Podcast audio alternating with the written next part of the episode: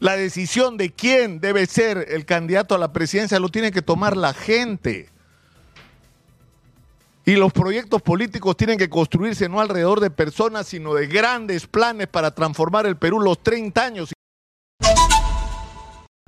Esta mañana, eh, viniendo hacia la radio, en el taxi, conversaba con el, con el conductor, eh, Oscar, se llama él, y me decía que él pensaba que en el Perú necesitamos algo así como Bukele.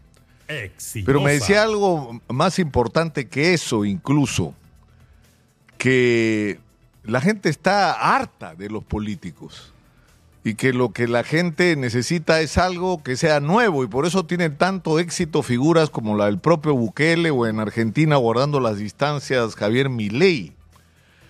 Eh, pero eh, esto abrió la oportunidad para una conversación que yo creo que es la conversación que debemos tener en el Perú que es el, hacernos todos la pregunta de qué es lo que hay que hacer para salir de esta situación. Y yo creo que lo primero que debemos tener claro es que la discusión no puede seguir siendo quién va a ser el próximo candidato o candidata, porque de eso ya tuvimos suficiente. Es decir, no necesitamos a personas eh, supuestas salvadoras que van a venir a enderezar las cosas, porque, insisto, eso ya lo probamos. Y esa fórmula no nos ha resuelto nada. Y, esto nos tiene que llevar a una segunda reflexión, porque además mire lo que son los partidos, todos están asociados, o sea, cada partido es una organización cuyo objetivo es poner a la presidencia a alguien. Se muere, lo atropellan, se intoxica, ¿no? O va preso o presa la dirigente del partido y se acabó el partido. Pero el problema de fondo, ¿cuál es? Que necesitamos que el Perú recupere el ejercicio de la política en el sentido cabal de la palabra.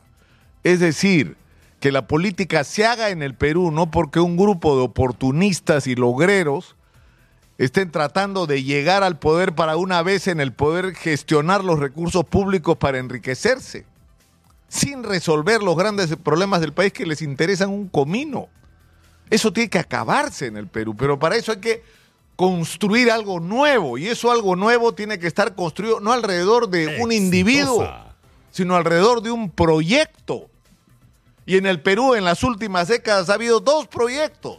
Uno, el de Velasco Alvarado, que terminó como ya sabemos que terminó, es decir, tomó problemas reales de la sociedad como la reforma agraria, que había que hacerla y Belaunde no se atrevió a hacerla en su primer gobierno, y que tenía dos tareas una justiciera, acabar con la explotación salvaje de campesinos, sobre todo en las haciendas de la Sierra del Perú, pero junto con eso la modernización de la agricultura peruana.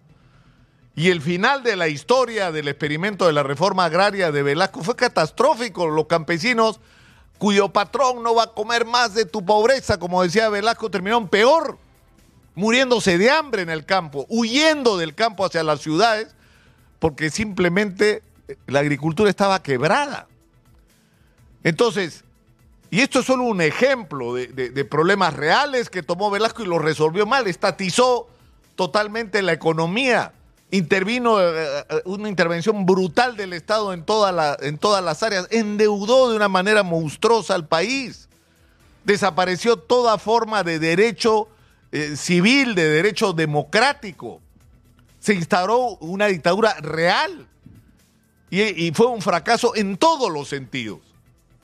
Pero puso una agenda de los problemas que había que resolver, pero, pero, que afrontó mal. Y luego, ¿qué reemplazó eso? Porque cuando entró Belaunde en su segundo gobierno y Alan García en su primer gobierno, ¿qué hicieron? Seguir lo que los militares les habían dejado, una economía estatizada, la corrupción generalizada, ya lo sabemos hasta que apareció el proyecto del Movimiento Libertad y de eso también hemos hablado, de los errores que cometieron o que cometió sobre todo Vargallosa. ¿Quién se le ocurre si está insurgiendo en el país una rebelión contra los partidos? Gente que está harta de los políticos tradicionales, gente que nunca ha hecho política y quiere hacer política, gente que tiene ideas renovadoras sobre cómo transformar el país y les propones y los arrastras a una alianza con, con, con los que habían hecho tanto daño al país como Acción Popular y el PPC.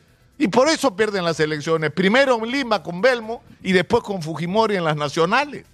Pero Fujimori tiene que hacer lo que el movimiento Libertad había propuesto, porque era lo que había que hacer.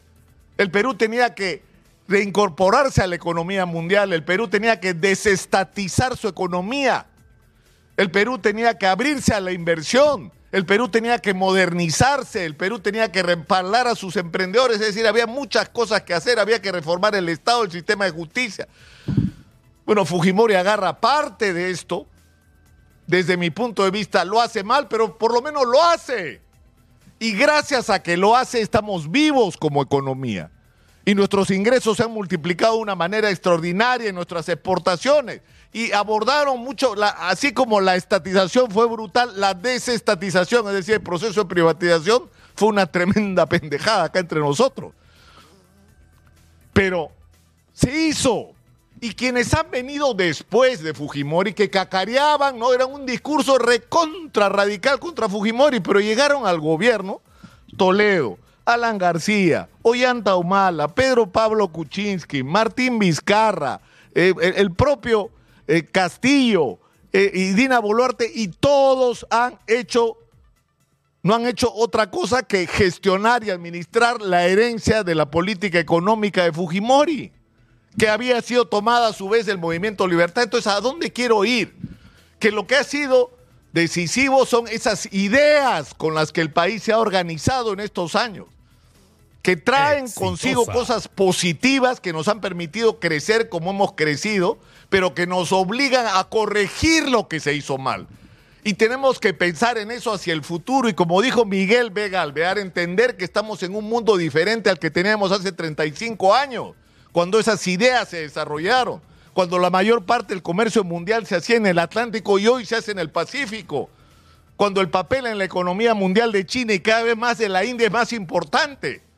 Y tenemos que entender que tenemos una, no solo recursos, sino una ubicación estratégica que nos puede permitir dar un salto extraordinario hacia adelante, pero eso implica tener ideas y un plan para los próximos 30 años. Y una vez más, y termino con esto, la decisión de quién debe ser el candidato a la presidencia lo tiene que tomar la gente.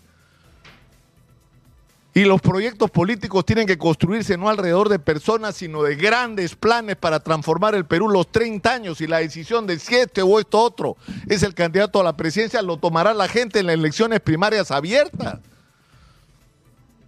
Yo, yo creo que no debería ser tan difícil empezar a pensar en estos términos. Termino por hoy. Soy Nicolás Lucar. Esto es Hablemos Claro.